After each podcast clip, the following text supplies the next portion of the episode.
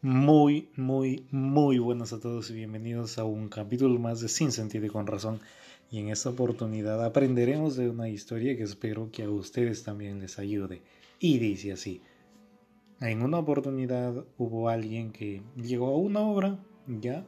Y básicamente preguntó lo siguiente a tres trabajadores que había ahí, tres albañiles. Les preguntó, ¿qué está haciendo usted?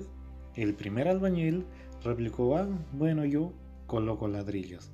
El segundo albañil contestó, ah, bueno, yo soy la persona que gana 3 dólares al día, o 3 dólares por hora, perdón. Y el tercero lo que respondió fue algo mágico y respondió, yo estoy construyendo una futura catedral y esta será la más grande del mundo.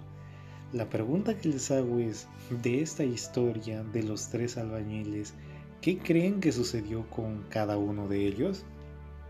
Creo que es muy fácil darnos cuenta que las probabilidades de que los dos primeros, sin duda, toda su vida hayan quedado o hayan sido albañiles, ¿cierto? Y con esto yo no estoy diciendo nada en contra de los albañiles, solo quiero que me entiendan el ejemplo.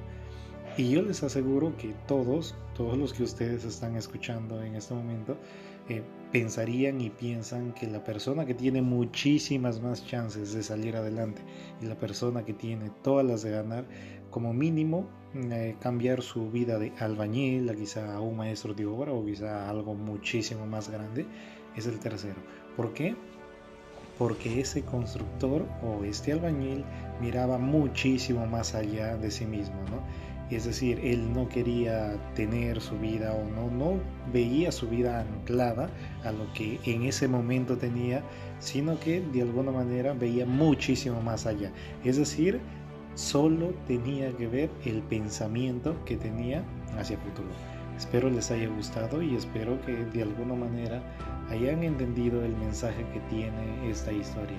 No se olviden que nosotros somos sin sentido y con razón y me encantaría que compartan con las personas que conocen y si es que aún no la han escuchado, si es que aún no saben de nosotros, por favor digan lo que existimos. Bye bye.